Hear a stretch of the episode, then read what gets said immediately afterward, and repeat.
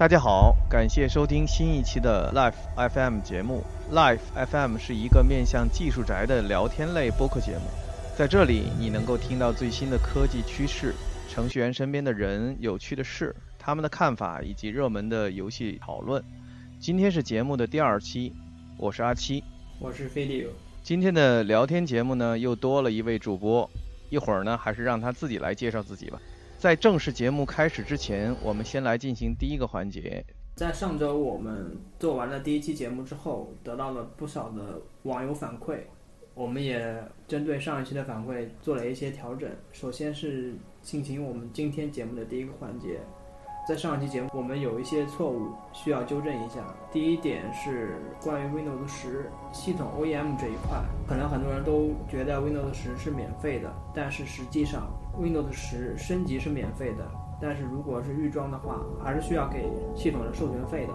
这个问题呢，实际上也不影响我们之前的讨论，因为也确实是很多的 install base 微软是收不到钱的。我们也一直在怀疑，为什么微软的 OEM 生意还做得那么好。所以这个也许微软的 internal 内部的人可能会更清楚一些吧。但是从我个人经历来看，如果从 Windows 十家庭版升级到 Windows 十专业版是需要购买的。嗯，这个是家庭版到专业版是肯定要收钱的，这是毫无疑问的。对，而且它这个升级购买非常的麻烦，在我的体验上，嗯，我觉得还是一一步到位，直接买专业版是最好。没错，对于你来讲，肯定是专业版更合适一些。对于我来说呢，我家里边用的电脑肯定都是 Home 版了。OK，Video，你再说一下第二个反馈吧。第二个是 Intelligent Cloud 的一些数据，我们先纠正一下，Arrow 的收入相比前一年，就上一年增长了百分之一百二。Arrow 的计算量以及 Secure 数据库的使用率相比前一年有了两倍以上的增长。对这个呢，我解释一下，就是说我们那天的节目呢，我们确实是没有注意到这个数据。Arrow 的收入 YoY growth。是百分之一百二十，Azure 的计算那个部分就是 computing service 这个部分和 SQL 的数据库的 usage 较前一年是有 double 两倍的增长，这个数据非常好看。然后我还在那个我们网站的那个留言上看到了有用户问了我们关于播客的这种通用型播客的一个订阅地址，然后现在我也来告诉大家一下，就是。我们会在出三期节目之后制作 Podcast，届时我们会把 Podcast 的订阅地址分享给大家。还有就是我们那个官方网站已经支持 SSL 了，并且能够使用 Microsoft 的账号登录进行评论。OK，这个得谢谢飞柳啊，这个业余时间把那个网站做得越来越好。OK，第一个反馈就是 OEM 那个部分是我们得感谢 TS 阳春白雪的纠正。OK，那么我们就来进行今天的正式的节目内容的讨论。在讨论之前，先让我们的刚才插话的另一位主播介绍一下自己吧。大家掌声欢迎！掌声欢迎！好，掌声欢迎一下。谢谢，OK，谢谢。嗯，我就是可可苏马，然后，没错，我也厚脸皮的来到这里来录节目。知乎上的可可苏马同学。在这里的话，其实我更想更想从一些别人没有想过的一些角度来和大家讨论问题吧。因为我也算是就是工程师方面的嘛，然后但同时我也是用户，然后我就更想从工程师不理解用户，用户不理解工程师的这个角度非常好，去把大家去把大家这种以往的这些误会给解开一些。然后所以就来到这边来。这个也是哈，我想特别说一下，就是说。我一直都认为啊，微软是一个工程师文化的一家公司。说白了就是很多工程师喜欢微软，而很多用户非常讨厌微软，是吧？如果说要是有时间的话呢，我们可以就这个环节哈，呃，今天可能够呛了啊，我们找个其他时间来专门讨论一下。其实微软的内部的工程师文化是非常严重的，所以呢，在很多时候给用户的感觉就是频频的被抛弃，所以就导致说像我们这样的工程师出身的人呢，非常喜欢微软。而这个用户被苹果也好，Android 也好呢，实际上都有很多的一些洗礼，所以呢，反倒对微软。但实际上，我觉得吧，他们如果要是用苹果或者安卓的一些东西用久了以后，他们也会产生一样的反感，因为，嗯，因为工程师文化，它毕竟上怎么说呢？它几乎可以说是一个必然性的一个东西吧。像咱们用微软的东西，只是因为用久了、用惯了，所以能够看到它的缺点。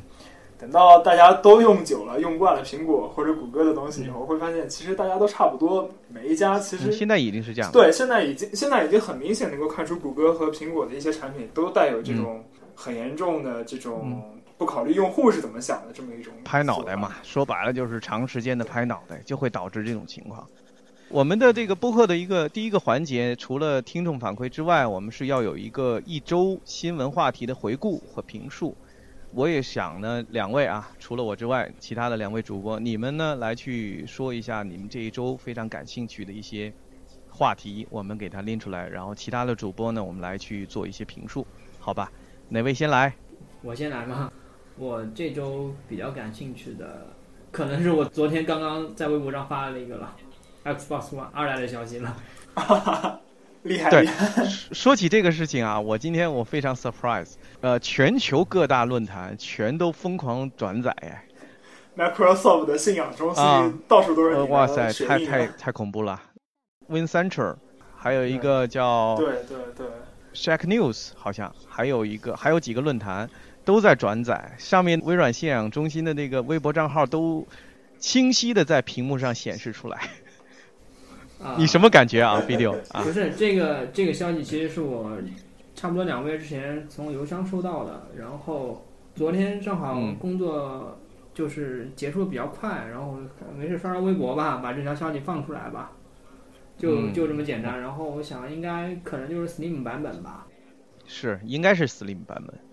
呃，Coco，你你觉得呢？是不是？嗯，我觉得对于微软来说，可能出 Slim 版本不是个很好的做法，就是、嗯这对于现状其实有点于事无补的感觉，因为很明显一点就是玩家的选择 PS 四或者选择 Xbox One 的时候。嗯它最重要的一点当然是选择独占游戏？对吧但除了独占游戏之外的话，他肯定是希望游戏能够运行的呃分辨率更高，然后画质更好、更流畅。现在的实际情况就是因为 Xbox One 它 GPU 上面更差一些，稍差，稍差，它不是更差，稍差。不不不不不不是稍差，实际上 GPU 性能是差得很远是的，但是 CPU 性能又比 PS 四强，嗯这就造成一个很奇怪的一个情况，就是大家都知道 Xbox One 上边可能分辨率低一些，嗯但是大家却不知道，有的时候其实 Xbox One 跑一些游戏帧率反而更更流畅一些更对高一些。对对嗯对，我觉得对微软来说，它其实应该去认真考虑一下推出升级版的问题，而不是考虑去推出一个嗯嗯性能基本没变化，但是只是降低功耗或者缩小体积的这么一个 Slim 版。因为上一期我跟阿七还讨论过这个问题，因为我本身不是阿七口中所说的 hardcore 玩家，然后那次上一期节目跟他讨论完之后，他说主机的玩家可能更在乎主机的使用年限以及游游戏性，嗯，对游戏性。对，所以我觉得微软不出升级版，我觉得应该反而出一个比较可以接受的 Steam 版本，我觉得是更符合，嗯应该说更符合 hardcore 玩家的一些需求吧。嗯，我持保留态度啊，就是说刚才呢，可可索玛说、呃对微软的主机的销量于事无补。我从这个角度上来讲，我是认可他的看法的。但是从另外一个角度呢，我也认为微软现在没有必要出一个非常强的配置的这么一个主机，因为现在的情况非常的微妙啊、微软已经明显的落后，对吧？那你现在出这么一个加强版，其实能有多大帮助？我也表示怀疑。所以呢，我不认为说这个时候出一个增强版本，就是性能上或者是 GPU 方面，呃，渲染能力更强的话，就能够赢 PS4。所以现在更重要的，对于微软的主机策略来讲，应该是要真正的做到差异化，真正的去找到说怎么去赢下一代的次世代的主机。所以稍微的缓一缓是好事儿。所以我我是持保留态度了，就是 Slim 确实对目前的战局于事无补。但是呢，也没必要急着出像像 Sony 一样出一个4.5，这个也没有必要。对，所以这是我的观点。其实我的看法是，索尼它出四点五的话应该是对的，嗯因为如果要是它不出四点五的话，现在的主机已经没法流畅的，没有实现当年那种幺零八零 P 六十 fps 这么一个宏伟愿景。是，而且玩家在 PC 平台上面已经到了四 K，然后四 K 六十赫兹，嗯甚至是八 K，、嗯还有更加变态的十六 K 这么一种分辨率上。对，我觉得是没错没错，硬核玩家他的这种对硬件的追求几乎是无限的，这个是肯定。但是我觉得主机玩家也不应该把对画面或者说嗯嗯，对游戏的流畅度这么一种要求这个。实际上我上期节目当中讨论过这个 gamer 就是这个 hardcore 的这个心态，我也认为说那个游戏的这个 hardcore 这帮玩家呢，确实应该从大的市场的角度来去改变一下自己的看法。Sony 的做法我是认可的，但是呢，能有多大的拉一些新的用户进来，就是非硬核玩家这群用户进来，我持观望态度了。我觉得他应该不会拉进新玩家，他的新机器应该还是能够留住老呃，玩家。不一定，不一定，嗯，因为 VR 呢，一部分是老玩家会用，但是最主要的目标客户应该是新玩家，所以它这个 VR 带动新主机，或者换句话来讲，新主机带动 VR，应该会拉一些原来的，比如说像手游玩家或者是一些网游玩家啊，来去关注主机游戏了。所以我们这个走着看吧，对。因为游戏它开发的时候，对于主机来说，它确实会有这么一种专门针对硬件平台的一种极度的优化。是，嗯，但是如果要是能够保持硬件架构的相似性的话，实际上这种极度的优化是有一定的就是可以调整的一种富余空间的。是，然后，比如说原本 Xbox One 上面它之所以很难达到 1080P，主要原因是因为它的显存不够大，嗯。而对于那个高清的材质啊、高清的纹理来说的话，嗯。呃，这个它是需要一个足够大的显存就可以实现了的，并不是特别特别的难。所以，如果要是推出新版的新版的游戏的话，因为微软它已经提供了在线商城嘛，对。所以所以在在线商城上面它是可以针对主机来进行差分下载的。旧版主机它可以下载旧版的材质，新版主机可以下载新版的材质，然后这样的话就是大家玩起来都是一样的流畅，或者说可能新主机更流畅一些，但是嗯。实现优化的这么一个程度来讲的话，肯定不会特别的复杂，不会给游戏的厂商制造特别大负担的。嗯嗯。比如说《使命召唤》，《使命召唤》它跨了 PS 三、PS 四、Xbox 三六零、嗯。Xbox One 这四大平台了，还有 PC 五大平台。嗯这当中的这么一种架构上面的差异性，包括 PC 啊、包括 PS 三和 PS 四，还有嗯 Xbox One 和 Xbox 三六零之间，这这当中的这个差异性要比将来出的这种半代性的升级要大得多。对于游戏来说，我觉得厂商应该是不会产生特别大的额外成本。嗯，对于微软来讲，我认为额外的成本应该可以控制的最低了。但是呢，对于 Sony 的这个四点五来讲，我们可能得走着看了，因为它现在从现在的新闻上来看的话，他们应该是有一个专门的叫 Neo 的这么一个 SDK 给到开发的呃各个这个游戏开发商，所以呢这样的话呢，很有可能是两个不同的版本要去分发，所以 Sony 是有这个问题的。我们走着看吧，对吧？OK，对了，你刚才说到《使命召唤》哈，《使命召唤》实际上是有一个呃叫什么叫重置版，重置版会发到两个平台吧，两个主机平台。然后今天我看新闻，看底下的评论，有一个哥们儿说，说我发现 PS4 是一个炒锅哎，炒冷饭的炒锅。炒冷饭的炒锅，给我乐翻了。其实当初 PS 4的那场发布会，就是去年的去年那场发布会，我是然后很多人炒掉眼泪，了不少的很棒的冷饭。是有很多人掉眼泪啊，你知道吧？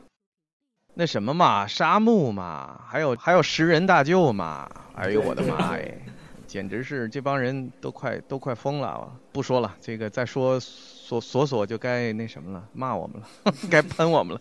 OK，保持冷静，我是双击党。OK，双击党真是一个免死金牌。哎呀，双击吧，哎呀，双击党。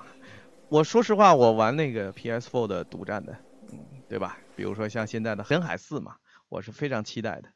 OK，这是给我们索索加点油。好，那飞六，你还有什么需要分享的这周的话题？我就没有特别关心的，然后看了几个新版的几个 build 吧。嗯，OK，一会儿我们可以专门就这个新版的 build 也好好的讨论一下，好不好？OK，对，刚才你们说的那个游戏主机，把我这晾在那边晾了好久，是啊，好，不好意思，因为我玩的游戏性跟你们确实不一样。啊，不好意思，对，没关系，我我我习惯了。因为很多人都很奇怪，为为什么我不喜欢玩就是那种战争或者那种嗯 RPG 类的游戏的。我我原来我也不喜欢的，但是后来喜欢了。OK，你会喜欢的，被我们带动之下，你有朝一日会喜欢的，好吧？我是我是一个执着的人，好，那这个我喜欢啊，比较有目标。好，呃，我来分享一条吧。我们是微软的圈子里边的软狗，但是呢，呃，苹果的这次的财报的发布呢，对我的这个看法吧，得到一些验证吧。苹果的财报大家可能都知道，呃，跌得很惨，呃，iPhone 跌了百分之十六将近啊，就同比啊。当然了，Tim Cook 同学呢也在讲说，去年实际上是一个 surprise，就是销量过高，导致说今年同比下降了很多。其实我也是认可他的一些观点的，但是呢，我个人认为呢，苹果的财报验证了我之前的一个看法，就是智能手机的浪潮呢慢慢在消退。慢慢在出现一些市场的一些停滞状态吧，所以这是我的观点，不知道两位有什么样的一些呃其他的看法？我也很赞同你的看法。我觉得一个事、嗯一个事物到达一个高峰之后，必然会经历一个衰退，嗯。所以我是觉得就是因为大家从目前来看，大家好像目前身边我身边的人好像对手机的追求已经对不像前几年那么火热了，是从生从生活中是能观察到的。是，对，而且就是可能关于手机方面的一些创新也不像前几年那么大，对。所以就导致这些刺激性的因素不能激发起消费者购买的欲望。是，对，所以我觉得就是我觉得应该手机应该是手机应该是到了一个类似于 PC 就是比较稳定的这个稳定的这个阶段了，而不是那种大嗯家有非常强烈的这个需求的时候了。是，我觉得实际上现在的手机，与其说是稳定的话，不如说是缺乏新的痛点，或者说缺乏新的突破。好比说当年，咱们想一想，回想一下，在 iPhone 出来之前是，，iPhone 出来之前的那个手机市场，实际上也是非常稳定的。嗯当时，的稳定的很低，是吧其？实也不算，当时的智能手机市场也不算很低，嗯基本上高端手机都可以算作智能手机吧。然后嗯塞班是当时的理论上的大头。嗯而且它不光是诺基亚在用，包括索爱啊、三星嗯啊、一些机型也都在使用。对，但是问题在于，苹果它当时发现了触摸还有大屏这些这些非常这些亮点吧，嗯，对这些非常非常好的一些创新点。嗯而手机的话，到了今天，我觉得已经已经缺乏像是换了一块大的触控屏，或者说给手机增加了一个摄像头这样的一种是。大的痛点了。然后我也是这样的一个观点，就是手机确实缺乏这么一个 killer point，对吧？killer point 啊，就是我们这个杀手级的这样一个点啊。是的，然后咱们再回想一下 PC，它进入这个稳定状态也已经有很多年了，是，然后它也是一直缺乏一个新的大的痛点。咱们想想，大概在二零零六年到二零零八年左右的时候，整个 PC 市场就已经开始朝轻型化去转，就轻型化、小型化，没错，然后试着去造了很多很多奇葩的那种掌上型的电脑。是那，个时候，实际上所有人都知道，将来一定是把电脑做的越小越好，做的上网越方便带越好。那个时候，对，不光是有上网本啊，我还有我还见过像那种五六寸屏幕，然后跑的是 Atom 嗯，上边跑一个完整 Windows 七这样的手机。对，那个时候，实际上很多人就已经想要把这种计算设备尽可能的给缩小化了。其实我觉得手机和 PC 到最后肯定是殊途同归，实际上它现在已经已经是殊途同归了，只是互相还有最后的那一道门槛没有跨过去。嗯，所以我们期待下一个大的创新点出来吧，真的能够把大家给吸引住哈。啊，我个人有一个脑洞，我觉得会不会是全息啊？全息影像 AR 增强的东西叠加在手机上，纯属脑洞。以后这种智能设备应该都是关联的。对，我觉得是关联的，AR 肯定是关联的。OK，所以这是我想跟大家去讨论的一个点。可可苏玛同学，你有什么需要分享给大家的一个话题？既然刚才都说到了手机和电脑这么一个趋同的趋势的话，我就来聊聊 Surface Phone 吧。最近不是又在传说是 Surface Phone 可能是在明年的四月份发布什么的吗？是的，呃，对，其实我是在想，如果要是 Surface 到时候出来仍然是一个仍然是一个普通的一个 ARM ARM 的手机，那样的话可能就没有特别大的意义了。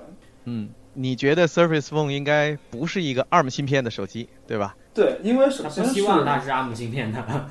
对我非常的不希望它是 ARM 芯片，因为如果 Me 是 too ARM 加一芯片，的话，它就完全丧失了兼本地运行 x 八六程序的这么一种可能性嘛。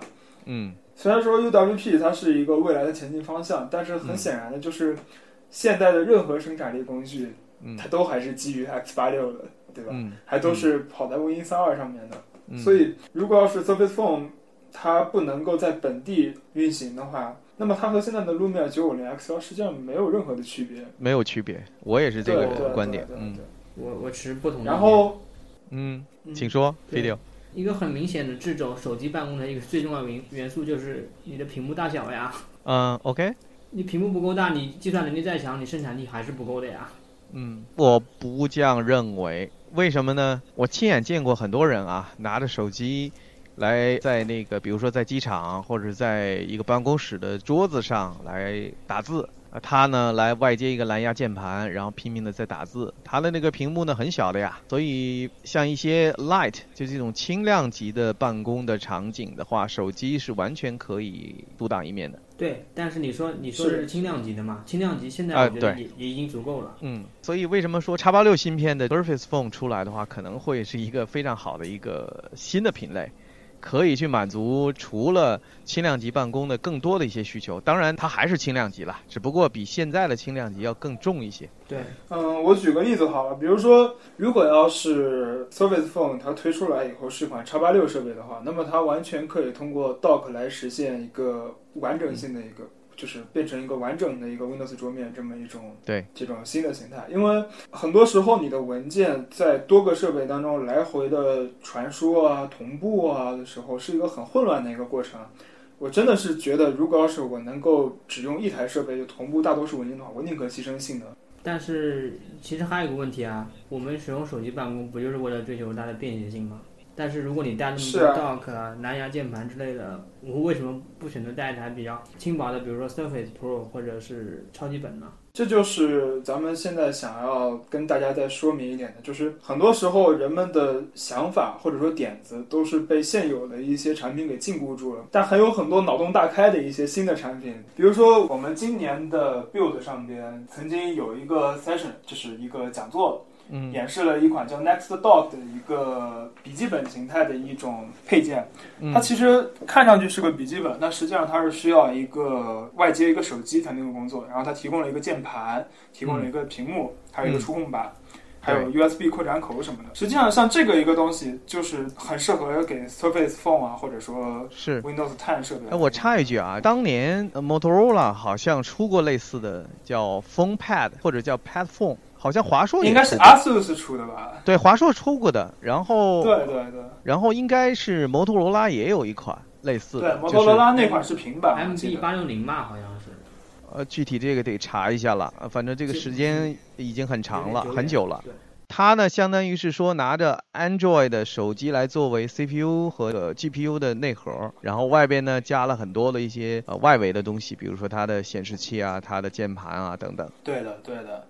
但是在那个时候，一个是手机的 CPU 性能非常的纤弱，然后另外一个是当时的外部 I/O 接口还是 USB 二点零。除了这些方面以外，在当时那个 Android 本身它的软件环境也不够的成熟，对不像现在有 UWP 啊，然后有各种各样的通用 API 啊，handoff，我比较看重 handoff，呃，这个和那个 UWP 的这种响应式的这种，APP。响应是响应是在也是在这几年才火起来的嘛，因为对也是因为安卓设备它的分辨率啊，还有屏幕尺寸众多，所以响应式设计在这几年慢慢慢慢成熟起来以后，这种可变形设备已经变得越来越可行了。是我最近发现，一会儿我们可以再讲哈。我最近发现这个 UWP 大爆发哎，所以我真的是非常非常高兴，是说我用 Windows，我可以不用装 native 的 APP，我不用装 Win32 的 APP，这我太开心了。一会儿我们可以讨论一下为什么我们推荐大家装 UWP，而不是要装 native 的 Win32 的 APP。那看看我们这个环节还有什么需要讨论的。我没了。那我们进行下一个环节啊。最近呢是说我们看我们的一些相关的一些新闻，微软已经明确说在七月底 Windows 十的免费升级政策将会停止。但是呢，现在我看一下我们相关的一些论坛也好，新闻也好，还是有很多的用户呢表示说他们还是要停留在 Windows 七上，啊、不想升级到 Windows 十。我就想跟两位讨论一下，到底大家为什么觉得 Windows 十还不够好？原因是什么？是说它长得丑，它不好用，兼容性不好，还是说其他的一些问题？啊，甚至是说现在有人这个调侃说 Windows 十是 bug 十，我们可以就这个话题来讨论一下，好吧？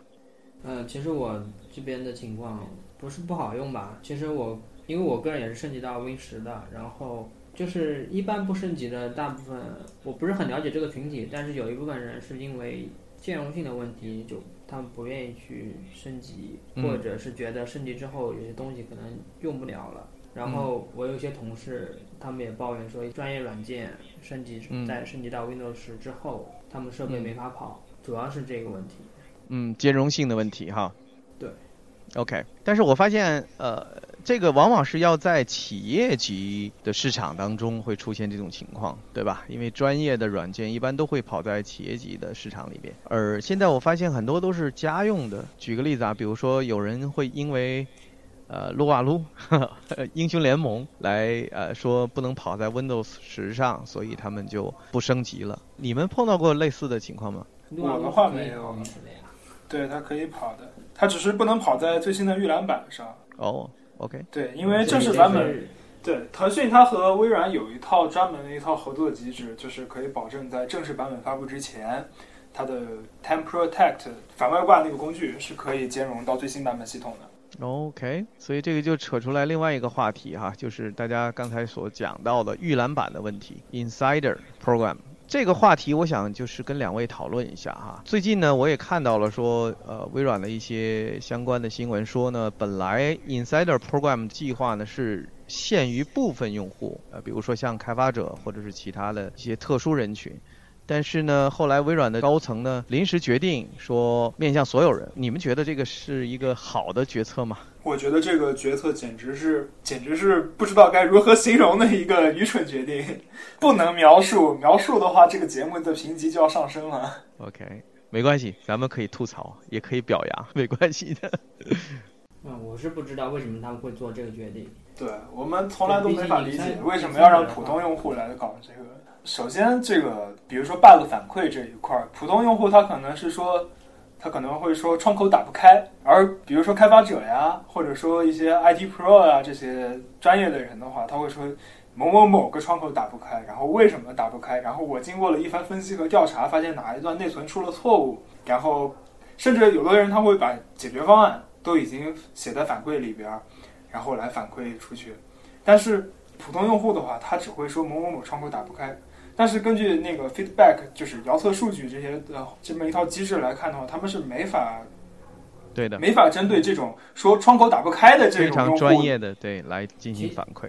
嗯其实它是对 insider，我觉得最大的问题就是你用那么多人，每个人知识水平都不都不太一样。完全不一样，对的，你说你描述一个问题的时候，可能是你想表达这个，然后你以另外的语言表达出来了，而且是的你是的是的你说那么，而且就是很多人加无，就是针对所有人开放 insider 这个 program 之后呢，嗯，你说那么多人，我就不我真的不太相信微软工程师能够处理得了那么多信息。是这个东西啊，众口铄金啊。说实话，我比较好奇啊，说微软这些加入到 Insider Program 这些人到底反馈了哪些东西？我就打开了这个 Feedback Hub，我我被我被雷的里焦外嫩是吧，呃里焦外嫩，yes。甚至还有说 Windows 应该免费提供的之类的。OK，关键点在于是说，我听说因为这个 Insider Program 还微软内部还裁掉了很多 tester，就是测试啊。这个，哎，我真的很难形容说微软的那个到底这样的一个想法是什么。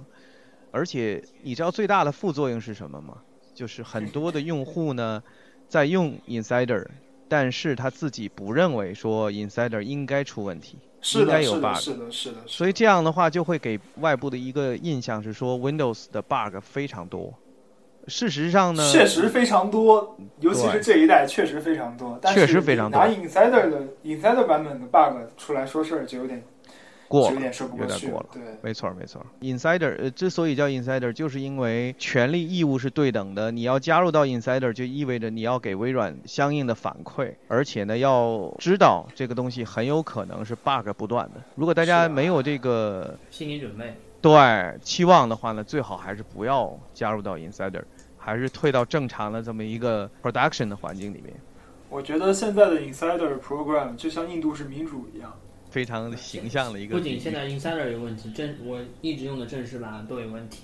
是的，就是比如的。说我的正式版的 Edge 经常问题也非常的我多我的 Edge 浏览器经常爆，我的任务栏也经常卡死。对，所以有人说 bug 十嘛，大家说 bug 十也是有道理的哈、但是 bug 十虽然 bug 多，但是它的新的那些特性什么的，还是让我没有办法再用回到 Windows 八点一。哎，正好说到这个新功能上啊，呃，我们在 Build 大会上也都看到很多 Windows 十的年度更新里边的一些新功能。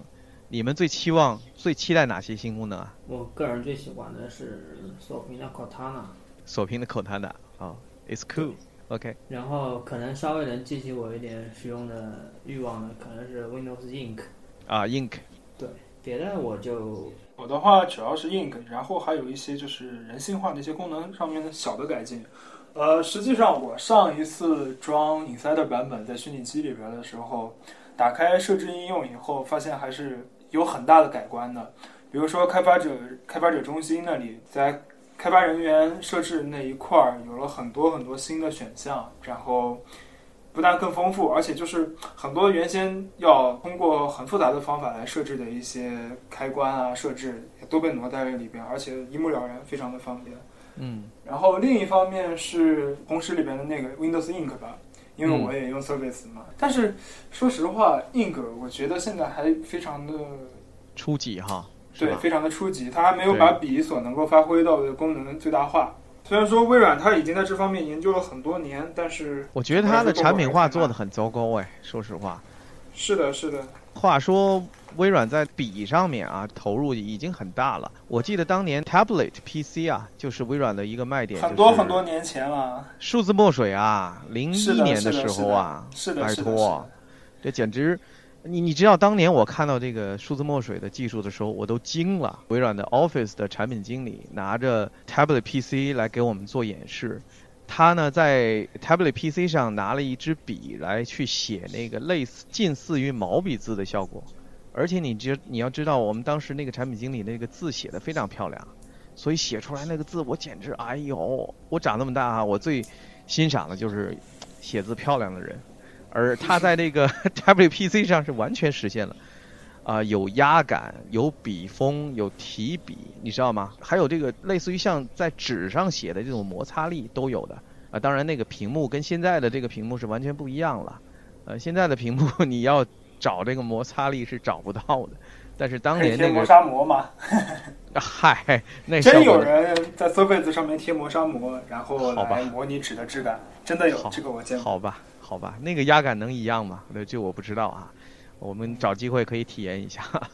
OK，所以其实微软做这个数字墨水，就是这个 Ink 已经很多年了，为什么今天看到的效果，说实话哈、有很多人很惊艳，但是我很失望。啊，我觉得你失望的原因可能是觉得最早前你你觉得那些东西你已经体验过了，现在出新的，你觉得可能有一种想法是没有新意，然后另外一种是可能现有的一些功能，我们现代人觉得比你们那个是现代人觉得非常棒，然后反过来以你们以你们的角度觉得在你失去了最早体验那个，就比如说就比如你说那个摩擦的一个效果，嗯，就可能就我觉得应该是时代的变化导致你可能会有这样的一个想法。然后零一年的时候，其实我也我也我也没有没有见到过你说的那个数字墨水笔的这个功能。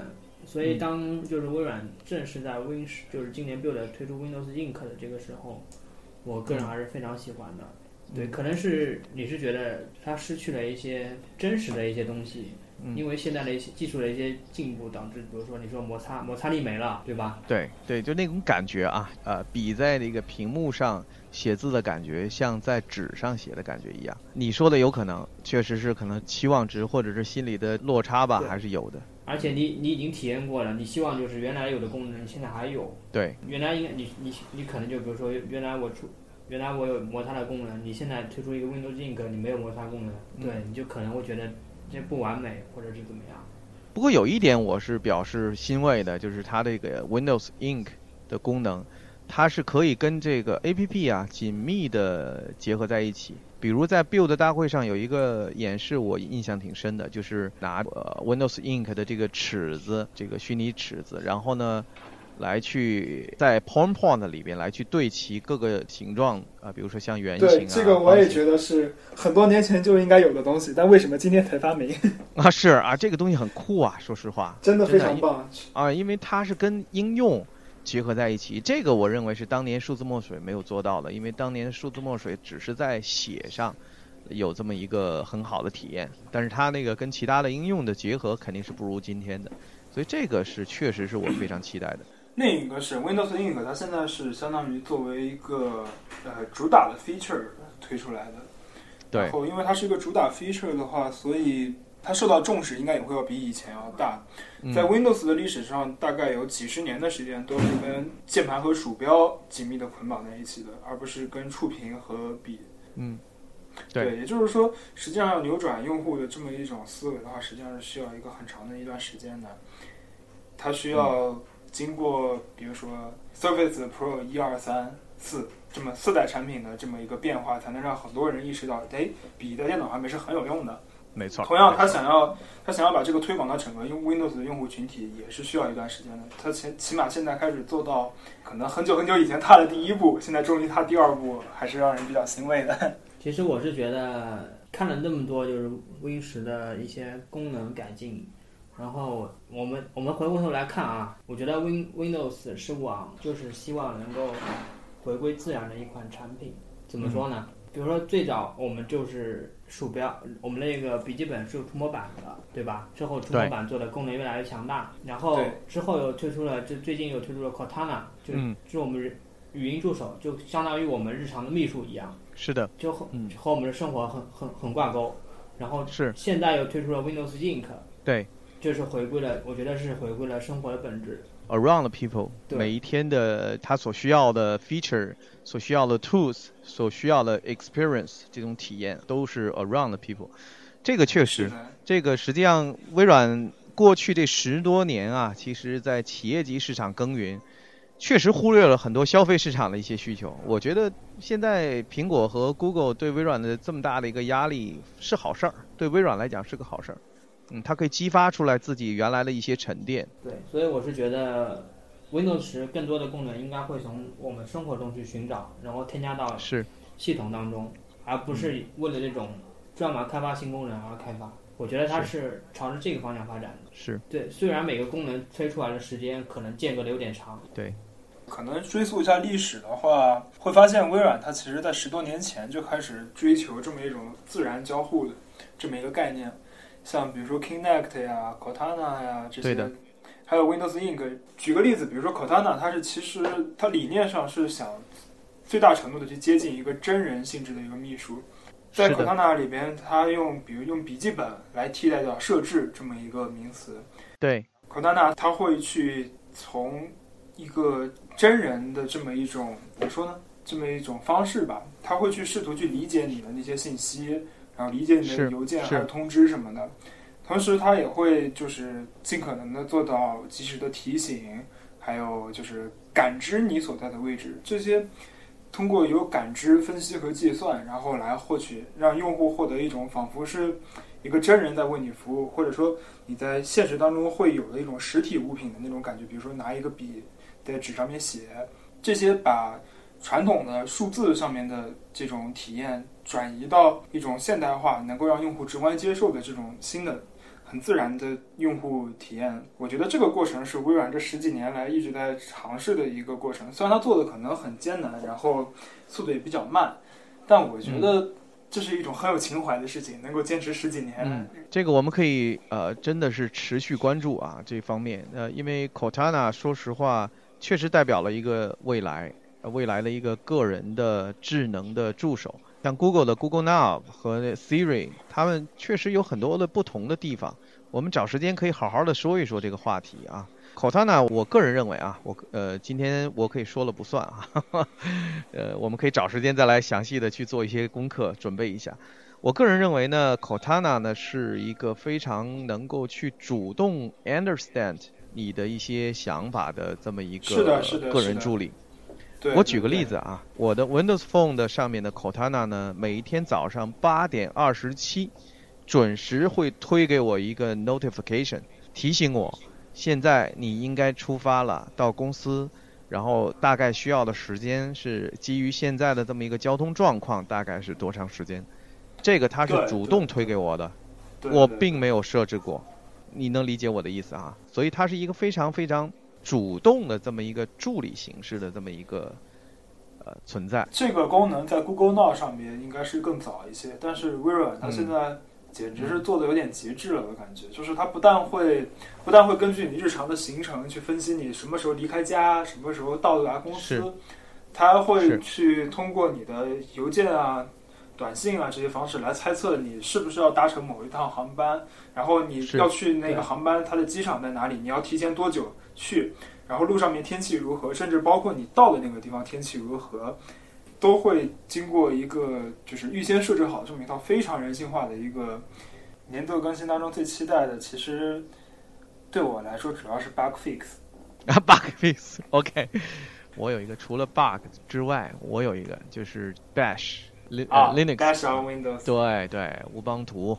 当然，呃，为什么是这样呢？因为我可能会经常调用一些这个开源的项目，我会去配一些环境，比如说像 Python 啊，或者是啊、Ruby 啊。当然，这个偶尔啊，偶尔会用到。所以这样的话，如果说这个 Bash 做的非常的完整，或者是支持的非常好的话，对我来讲就不需要再起续机了。这是一个非常好的一个场景。所以这个我补充一下。佳期，像你如果用 Bash 上面用那个 Python 的话，你有没有给你自己配一个游标卡尺？游标卡尺，哇，不知这道。是一个梗，就是 Python 的那个缩进，哦，嗨，好手缩进。好吧，这个梗打败我了。呃我只是要在这个编辑器里面啊，Vim 编辑器里面来去看一下，仅此而已。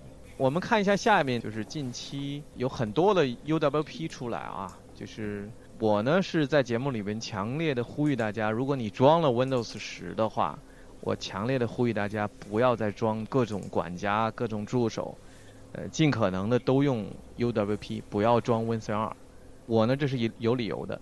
我想先听听两位的这个感受哈，你们觉得说现在的 UWP 一个什么样的一个使用体验？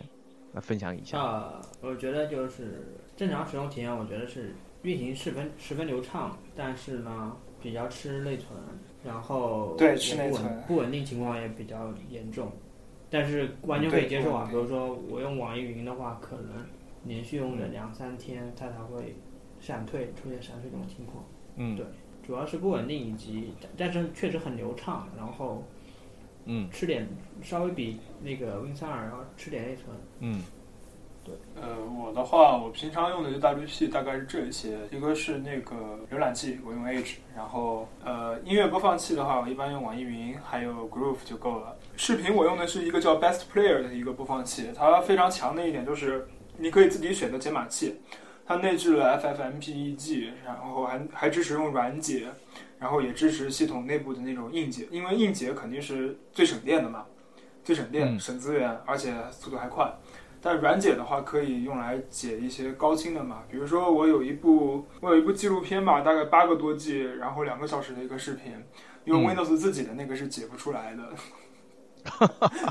对，，OK，然后但是用那个 Best Player 它就非常方便，你可以自己选择调试，看看这个播解码器不行，换一个，换一个，也可以让它自动来选择。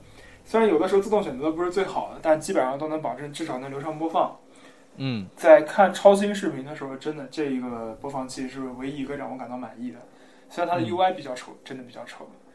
啊、除了视频播放器以外，我还用的解压软件就是八 ZIP，估计不少人也用过。它一个是可以解 RAR，除了 RAR 以外，它能支持的打包格式包括一些压缩率非常高的，比如说 LZMA2 之类的这种。它是一个基本上可以完全替代掉 WinRAR 的一个软件，除非你要需要打包把一个文件打包成 RAR 再发布出去。但实际上大家分享的时候，其实我还是推荐使用 ZIP 啊之类的这种比较通用的格式，而不要只使用 RAR。UWP 对我来说，它优点和缺点都非常的明显。优点是它，比如说在卸载的时候会非常的干净，不会给系统留下了什么不可挽回的影响。除了对系统干净没残留这个优点以外，还有一个就是 UWP 它毕竟是基于 XAML 的嘛，XAML 的，然后它对于高清屏的支持也是对最完善的。对，它可以做到在高清的屏幕上面以高清的方式来显示，然后在低清的方屏幕上以低清的屏幕来显示，但同时它还支持你把窗口从低清屏拉到高清屏以后，它还能够按照高清的方式来演示，这个是非常强的一点。因为实际上你可以看一下 Win 三二程序里面能做到这个的几乎没有。没有，这也是为什么呃 Windows 被人经常吐槽的一个 一个点。嗯，其实苹果当年如果要是它没有抛弃 PowerPC，然后也没有逼着开发者再重新做一遍 Retina 版应用的话，它一定也是要被吐槽的。嗨，你你你还记得当年那个他直接抛弃 PowerPC 的时候，有多少应用被抛弃了？不吐槽它的黑历史了。对，其实国人之所以会觉得苹果什么都好，主要还是因为年轻。是的，嗯，大家都觉得说苹果是一个非常酷的，但你不想一想，它发展了才多少年？表面上看它叫 OS Ten，但实际上它只是一个非常新的一个操作系统。是，确实是。而且 OS Ten 它有一个非常怎么说呢？有一个非常让人不喜欢的地方，就是他非常非常非常非常非常的固执。对的，就是很多你认为他可能在下一个版本就会改了吧，或者下下一个版本他就会改了，对吧？嗯的 bug 或者说一些使用上不方便的东西，他会坚持一辈子，从十点一一直坚持到十点十，他绝对不会改。这个真是迷之固执。嗯，这个是非常有意思，这是跟他们的一个公司的文化有关系。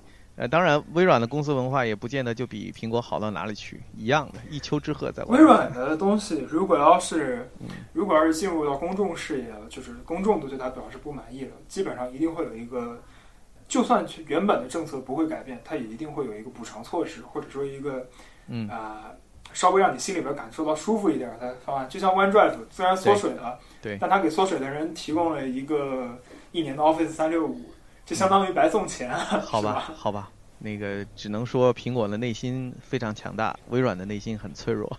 OK，开玩笑。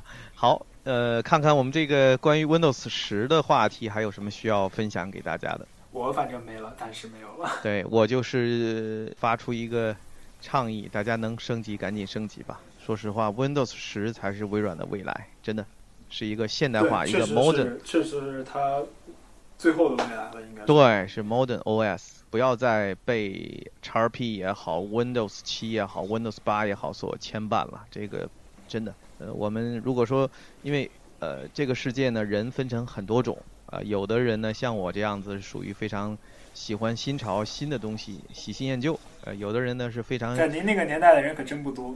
哇塞，不会，我们这个年代还是有很多像我这样的人的，只不过 他们这个喜好的呃和我喜好的不太一样就是了。OK，这是一类人，还有一类人是非常固执的。那么这这一类人呢，我其实我也是非常尊重，但是呢，我也是诚心诚意的希望你们能够去看一下温食的一些好处，不要把眼光总放在它的一些不足的地方。行，那这个话题我们就暂时告一段落。那我们就进到下一个环节，关于我们近期的游戏的一些话题，好吧？呃接下嗯来交给你们两个，完全不是我擅长的。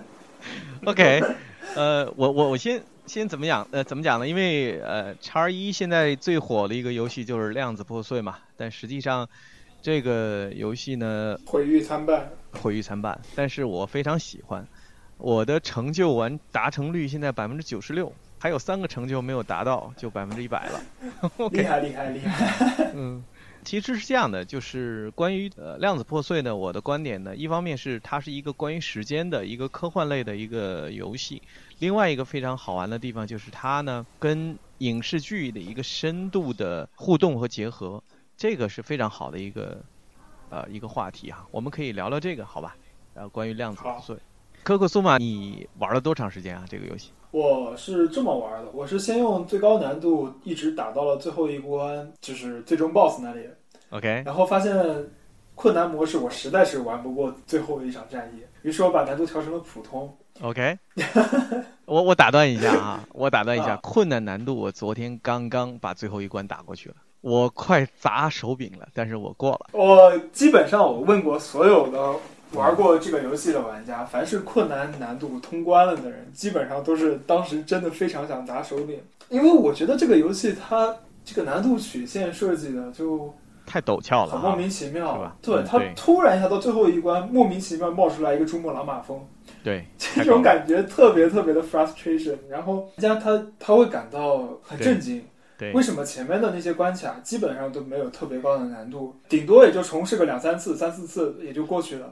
为什么到了最后这一关，突然一下子会变得这么的困难，而且特别陡，又有一嗯。些特别恶心的，专门用来恶心你的这些设置，比如说 Serene Serene，它会放那种就是炸弹，它会跟你一样嗯。使用炸弹嘛，对吧？对。然后 Serene 它那个炸弹是有击死效果的，啊，而且是超大的、超大的时间炸弹。是的，是的，是的。对呃，有的时候你一次冲刺甚至都躲不过那个范围。对，我的建议就是你要需要不停的跑，不停的跑，不停的跑才行。对对对，不停的跑。但问题是你不停的跑的话，在大概是在第二波兵出来的时候，就开始有机枪兵出现了。是，机枪兵，你对他，你当时手上肯定没有什么非常趁手的重武器，你想要靠近他打的话，是你就很容易被他打死的。啊，你不能而且停，就是不能停，而且呢对，要而且不断他的移动又特别的慢对，它的移动慢的结果就是，你要在对你来说有利的地形那里一直等它，等它走走走走走走走走半个场地过来以后，你才能够在有利地形下干掉它。是，你在这个有利地形下，你稍微的停留一，下，你就要被干掉了。呃，是，而且场景是可破坏的，并且你没有专门的那种，就是不像战争机器那样的进了掩体以后基本上就是安全的。嗯，是的，哎，对，正好说到这个事情，有很多人说啊量子破碎的怎么讲画面不好，或者是它的优化很糟糕，但实际上我个人认为量子破碎的物理引擎非常棒，非常赞。是，我也觉得很棒。对，大家可能忽略了很多细节啊。我举个例子啊，比如说你可能在某一个墙后边躲着，或者是某一块木板后边躲着，对，如果你在都是可以打碎的。是的，是真正可以打碎的。我注意到说那个全面封锁，不知道那个可可索玛你玩过没有啊？我是玩过我没玩那个，因为我学校网络的问题，我实在是是不太敢去砸这个钱。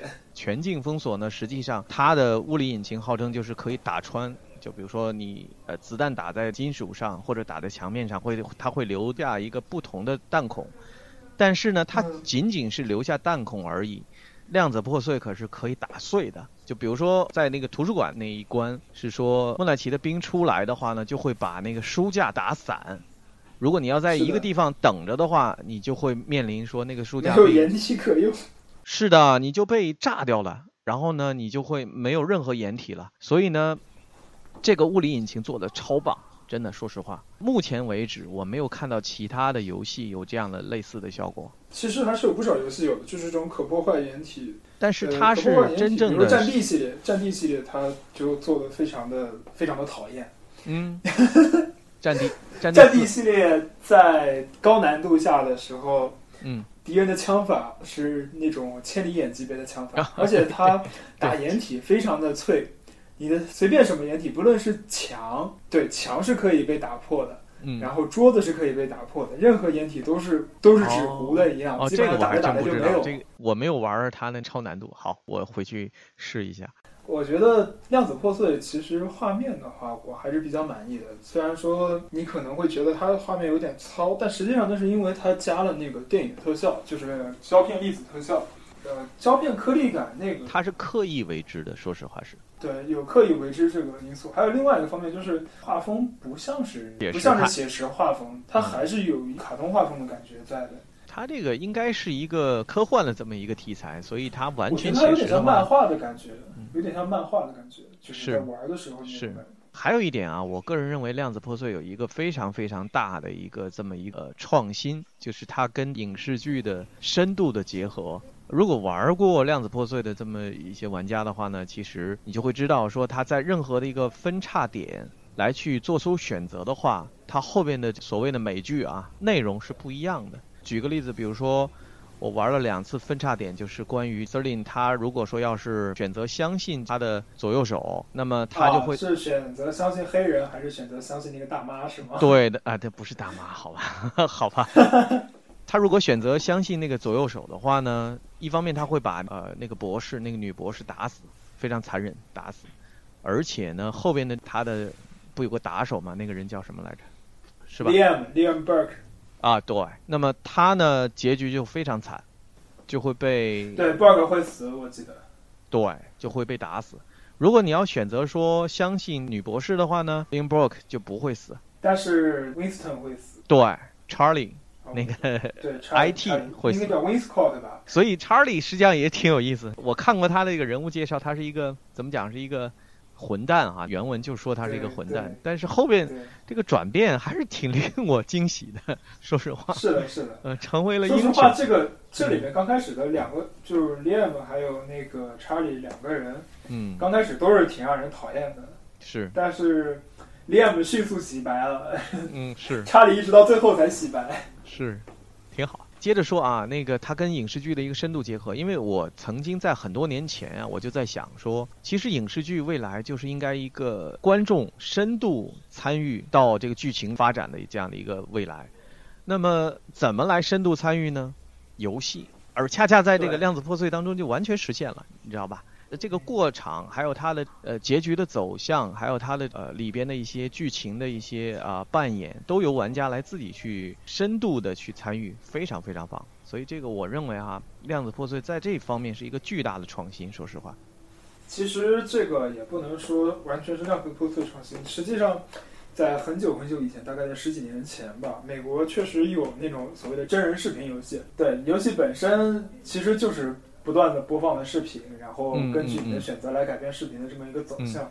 但是量子破碎它在除了视频以外的地方，其实我觉得做的还是很不错的，是，只嗯是那个游戏关卡设计有点问题，OK，你是属于被蹂躏的那一批。好了，不说那个，真是让人念念不忘的这个体验。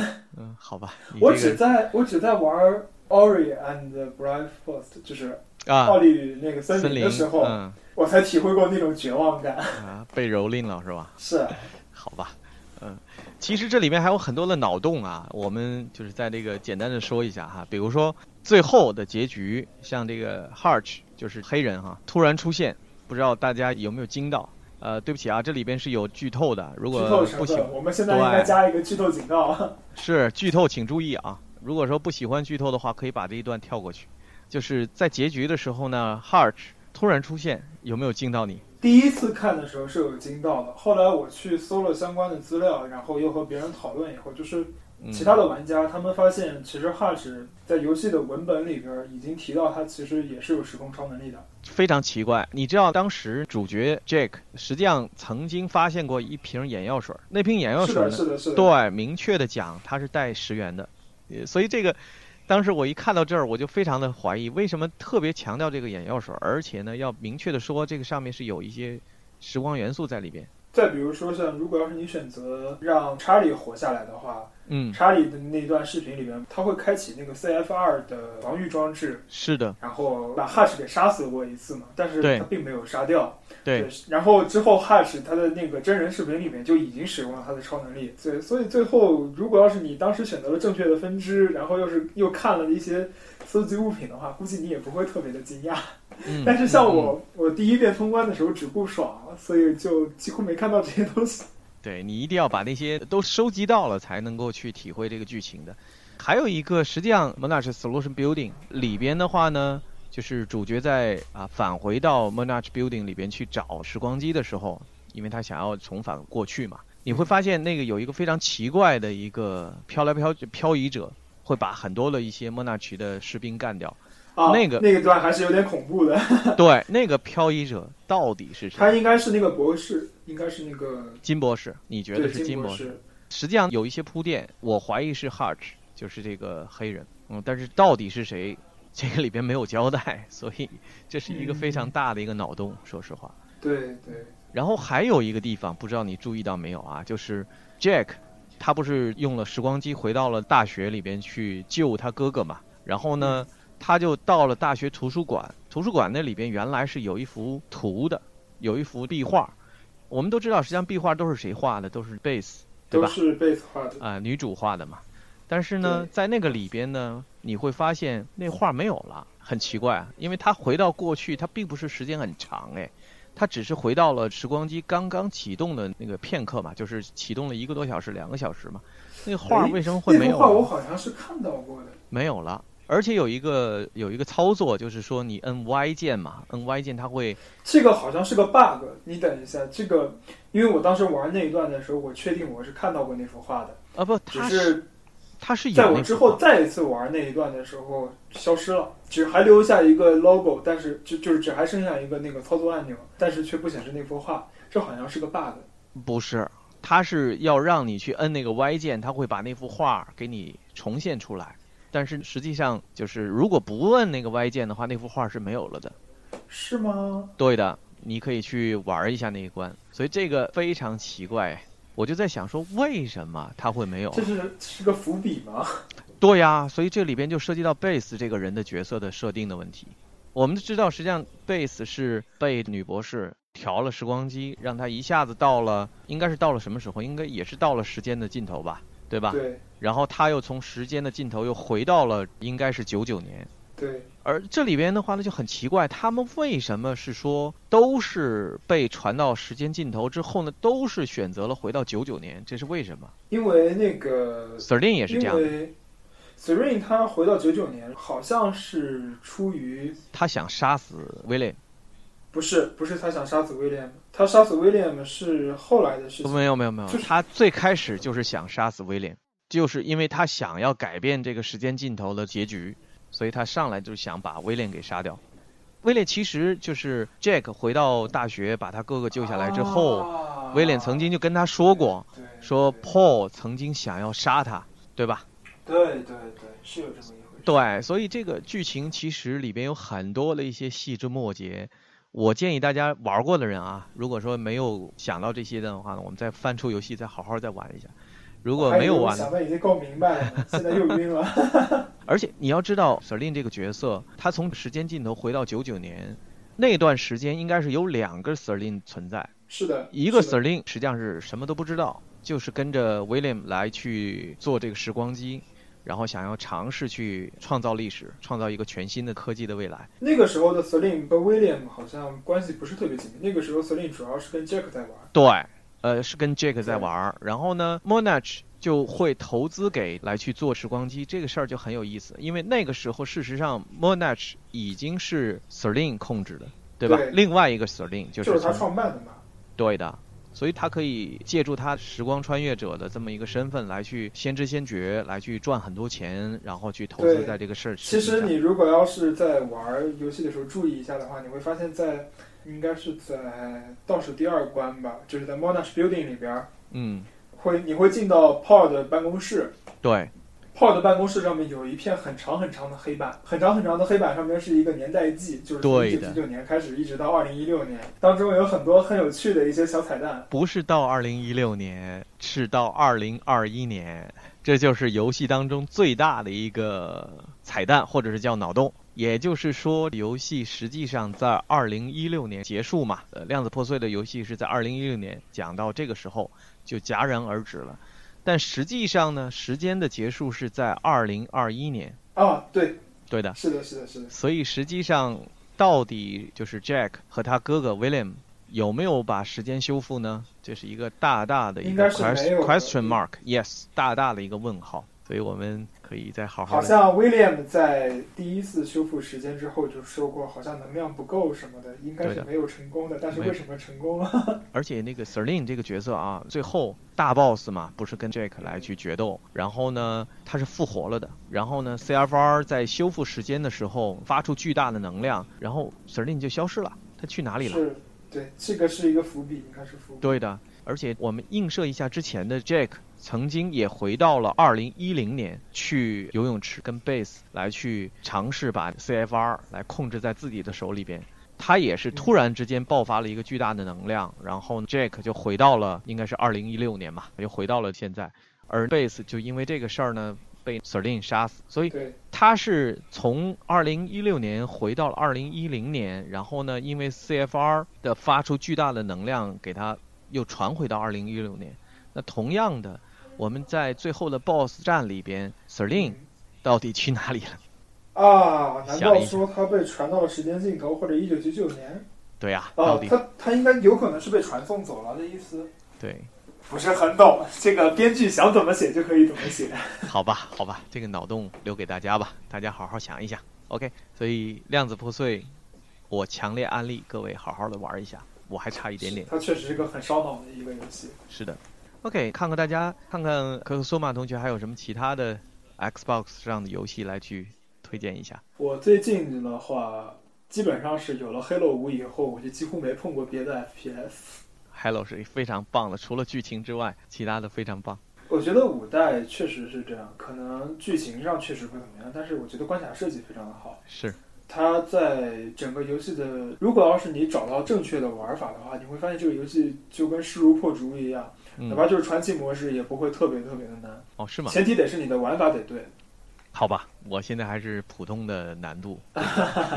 这个我我是通了单人传奇模式，这个我要给自己一个大大的鼓掌。哇塞，那你太赞了！哇塞，这个我我得我得向你学习一下，我这个不行。因为其实之前几代的 Halo 我基本上都没法单人通过，就是嗯单人通过这个传奇难度，因为实在是太难了。而且呃，如果要是你和好友一起玩的话，虽然会面对两倍的敌人，但是你和好友一起玩的时候，只要好友还活着，嗯，他就可以复活你。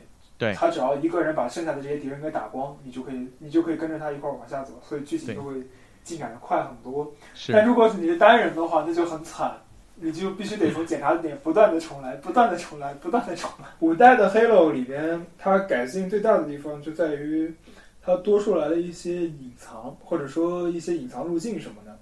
通过这些路径隐藏的路径，一个是可以绕过很多敌人，另外一个是可以找到一些强力武器，可以瞬间秒杀掉很多很难对付的敌人。比如说《Halo》里面有一把单用机枪，但是它发射的是爆炸弹，它的名字叫 The Answer，叫解决方法，中文名叫解决方法。嗯这是一个非常神的一个神器。呃，哦如果我没记错的话，它是唯一一个在我心目中可以赏心悦目的打 Warden 的一个武器，是不是啊？就是永恒的守护者。我的很难打哎。对对对，非常的难打，但是在有一个出现 Warden 的地方，嗯，那一关应该是有两个或者是三个 Warden 三个出现吧。三个 Warden。但是在你去真正去打 Warden 之前，你有一个，你可能会路过两架坠毁的鹈鹕号，而坠毁的鹈鹕号那里会有很多强力武器，但是那个强力武器还不如它旁边另外一处小的坠毁点那里提供的一把解决方法。解决方法它的弹药虽然不是特别的多，但是因为它火力非常非常的猛，所以打 Warden 的话，嗯哼，好比是黄油切菜。你这个比喻太那就是。切菜的感觉。它那一关里边有各种各样的 knights 呀、soldier 啊这种血多甲厚的敌人，而且他们的火力还很猛。普通的玩家到那里的话，只能用什么光线步枪啊、这种压制式实弹枪啊之类的这种东西来去对抗。实际上这个时候简直就是想砸手柄，真的是想砸手柄。但是有了解决方法以后，我就是光线步枪的这个啊，被折磨的杀掉三个 Warden 的人。好吧有，了解决方法以后，你简直可以冲到他面前去打他。哇塞，这他的太火力就是这么的猛。对，不论是 Knight 呀什么的，你就保持准心一直在这个 Knight 上边儿，嗯然后你只要保持一直开枪，很快那个 Knight 它就变成一束光，就消失掉了。Hello 五确实剧情是个大的坑啊，不过我也认为说它应该是为了 Hello Six 六来去做铺垫，因为它是三部曲嘛，就是呃新一代的三部曲。我们娜姐被黑了之后，怎么着也得给她一个机会，让她转白吧。不然这跟 Windows 十也实在是太，就是嘛，这简直是哦，谁敢用口 简直是自己打自己的脸啊！啊呃，三四三应该闭门思过，对，这简直是打自己公司的脸啊！怎么可以这样呢？就是啊，把我们的口滩娜娜姐黑成这样啊，好吧，哎说起打脸的事情，我想起来，在 Halo 早期的那几个版本里边，要不就是 Halo 一，要不就是 Halo 二。嗯哼，你可以看到使用 Windows 操作系统的电话，就是一个在一些场景里面，它不是会有一些散落的道具嘛？啊哈，然后其中其中有一个地面上面会有一个会有一个类似于电话机或者步话机一样的东西，啊哈，然后背面上面有一个 Windows 的 logo，非常有趣。这些很多很多很有趣的一些小细节。嗯，好吧，就好像我没记错的话，可能还在里面看到过蓝屏的东西，但我记不得是什么了。好吧，啊，蓝屏，永恒的话题。呃，量子破碎里边还有 Alan Wake 呢，啊，对，有 Alan Wake，应该是在公司的那个实验室里边吧？一个女不是一个。对一个女女职员啊，在上班期间玩 Alan Wake，对对对对，这个黑的太有意思了。那还呃关于游戏的话题还有什么？我们时间看看也这段时间 Halo 它在不断的尝试一些新的多人在线联机模式，嗯就最近新推出来一个模式叫 Super Fista。这个 Super Fista 它是一刚开始就让你拥有那些你梦寐以求的超级武器，但是它是在竞技场模式下进行的，所以就是特别混乱，场面非常的混乱，大家拿着火箭筒呀、多管火箭发射器呀、狙击枪啊之类的各种各样的超能武器在互相的轰杀，非常带感，非常爽快。Halo 五里边最有意思的就是这些新的这些模式。是。不过那个 Hello 是可以名正言顺的来去互杀，全境封锁简直快吐血了。呃，我在暗区里边被人暗算过好多次，我找不到了，为什么找不到？它就消失了嘛，你也不知道谁把你干掉了嘛。它虽然给你列出会显示吗？会显示，但是你回头再找它，你找不到了呀。它或者或者下线，或者到其他地方了吗。按理说，全境封锁里边你们扮演的不都是特工吗？为什么还会互相杀呢？暗区嘛，暗区那个意思就是说有很多的一些叛变的特工嘛，可以互杀。原来是这样。嗯，精英手柄我推荐给大家，你值得拥有。最近玩竞技场的时候，老是手滑，真的是老是手滑。一旦手一旦出汗以后，你就会感觉准心的移动是飘的，你的移动也是飘的。你你真的攒点银子吧，赶紧换一个 Elite 手柄，真的是很赞。精英手柄会解决这个手滑的问题吗？就是摇杆滑的问题。摇杆滑是这样的，它会有一个微操的一个控制，就是它的摇杆会非常小幅度的这样晃动，所以这个是一个。另外就是它的这个幅度小了之后呢，你在做瞄准的时候呢，它也是可以很快的就瞄准准星，它不像你的一个手柄，它的幅度会很大，所以那个控制微操控制的时候会很有问题啊，所以这个精英版的手柄还是非常不错的，而且最最酷的你知道是它底下有四个拨片嘛，这四个拨片是四个拨片不是很容易误按吗？就是一旦紧张一激动，然后手就按上去了。你只要熟悉嘛，你练习嘛，因为你要知道你在摁那个四个键，就是 A B X Y 的时候呢，你是需要移开右边的摇杆嘛，对吧？而你如果说在底下的这个如果熟悉的话，哦，非常方便的。呀，你知道吧？当然，最开始呃你在用这个精英版手柄的时候会经常误碰它，但是如果你要熟悉的话，就是非常方便。另外，我听说精英版手柄是可以把摇杆的，呃，不是摇杆，扳机的键程给缩短的，是吧？是的，这个在 Halo 上面简直太有用了，就是，Halo 上面有很多那种单发武器，嗯，这种武器你如果要是用普通的手柄，它那个键程很长，要按到最底下它才能够触发，然后同时回弹的速度也很慢，很是影响你继续连续打。我就一直想买一个精英手柄，嗯然后把键程设置的短短的，我只要轻轻的一按，轻轻的一按，轻轻的一按就可以干掉一个敌人。你知道我有一个呃想法，其实我就想看一下，到底一个主机上的玩家在用精英版的手柄的时候，跟 PC 上的键盘和鼠标党来对决的时候，有没有可能？一定是鼠标党赢，一定是鼠标党赢。我们不一定说来下这个结论啊，我是说，看看这个差距到底有多大，对吧？如果真的是要有的一拼，我觉得这可能是个未来，挺好的。我觉得，因为摇杆的这个精确度摆在这里，所以如果要是射击游戏的话，一定不可能，一定不可能会比会比 PC 强嗯。但是考虑到主机上面又有比较 bug 的自动瞄准，这就 这就有一点不太好说的一种不确定性因素在。嗯因为我没记错的话，很多第三人称射击游戏，它会把自动瞄准的难度设置的很低，就基本上你只要一探头出去，准星就自动已经飘到敌人身上去了，是根本就不需要，只要开枪就行。比如我们的量子破碎，呃量子破碎有这样的机制吗？我记不太清楚。呃那倒没那倒没有啦，但我我想说的是说，它自动瞄准做的，你基本上可以不用自己来控制就行，只要稍微的这个枪口在那个方向上，朝向那个方向，肯定在那个敌人身上。对对对，这也是为什么你最后一关死的很难看的原因。最后一关，天哪！嗯最后一关，我听说有人通过不断跑位移植，以及就是不断不断分析总结敌人从哪个方向出来，然后先把他干掉，再把他干掉，嗯这么一个一套套路和顺序的攻略，最后终于嗯过了那一关。呃，我过了呀，我就是这样的人呢。好吧，但是我到现在我也不知道我为什么过了。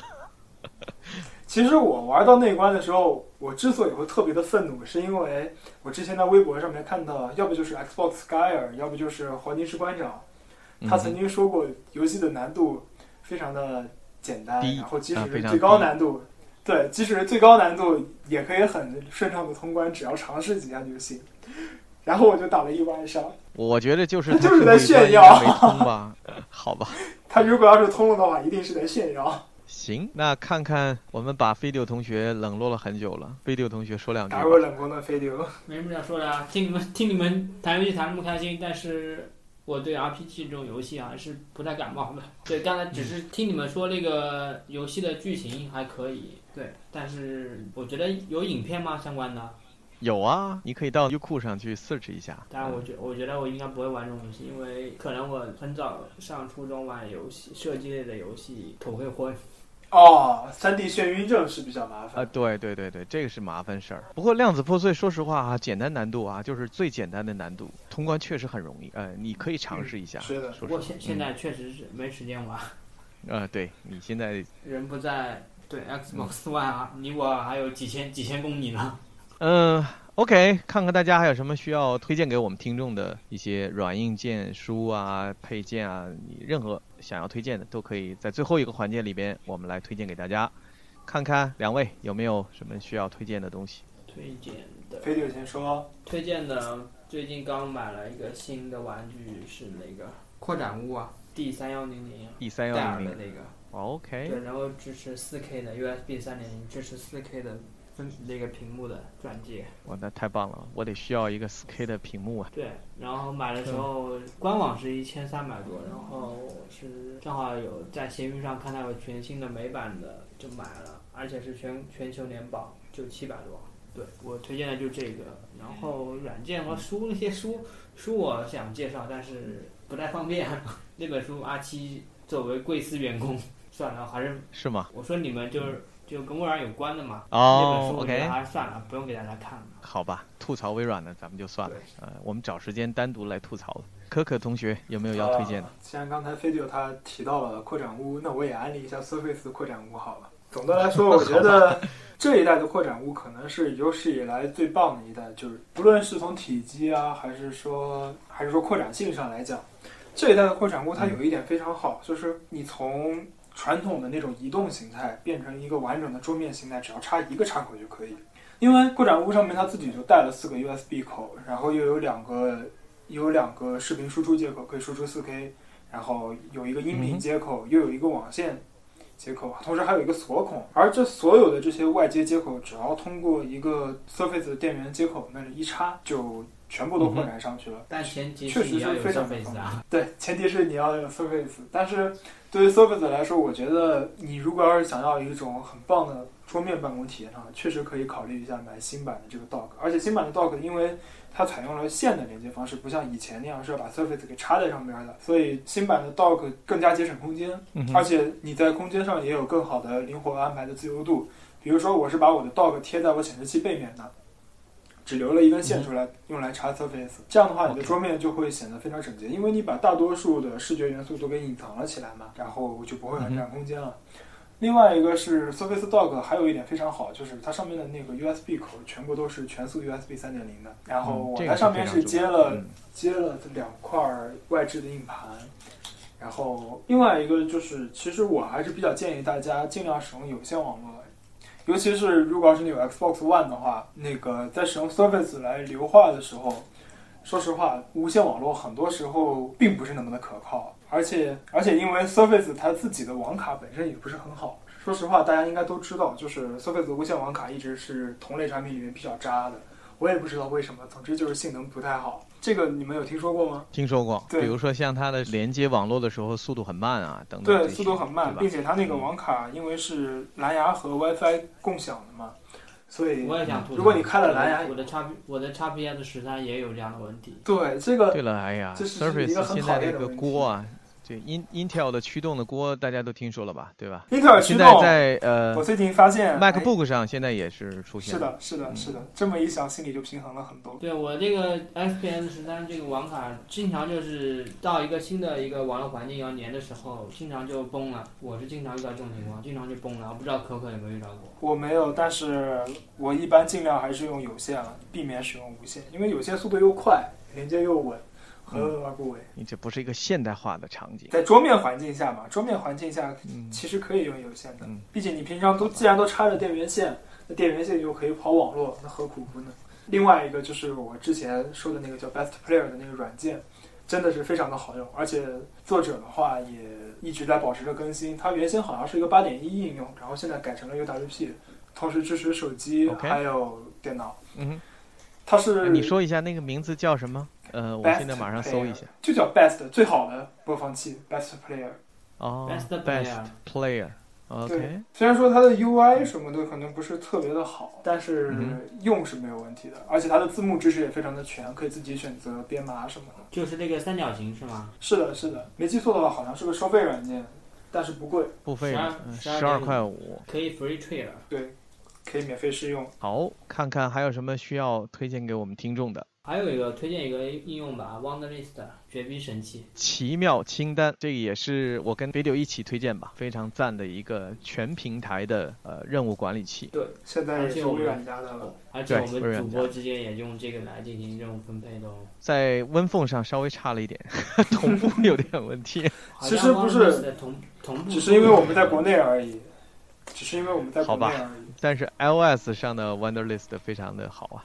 主要是因为 iOS 上面的它可能用的服务器不一样，就是它是对，可能用不同的或者是 API 什么的，这就不好说。有可能，但是给用户的感觉就是你、啊 Windows 不行 对呀、没但是毕竟他们的用户也没多少中国人，说实话。OK，非常感谢，非常感谢大家的这个持续关注我们的节目。今天呢，呃，我们持续的时间也是比较长了。最后的最后，我还是强烈安利大家尽快升级到 Windows 十啊！我不是给微软打广告，确实呢，这个 Windows 十是未来的一个现代化的一个操作系统。OK，那今天的节目就到这里。对，谢谢大家。对，谢谢大家。我们会在官网更新这一期节目主要的一些内容，到时候欢迎大家访问。然后我们下期再见吧，大家拜拜。好，拜拜。拜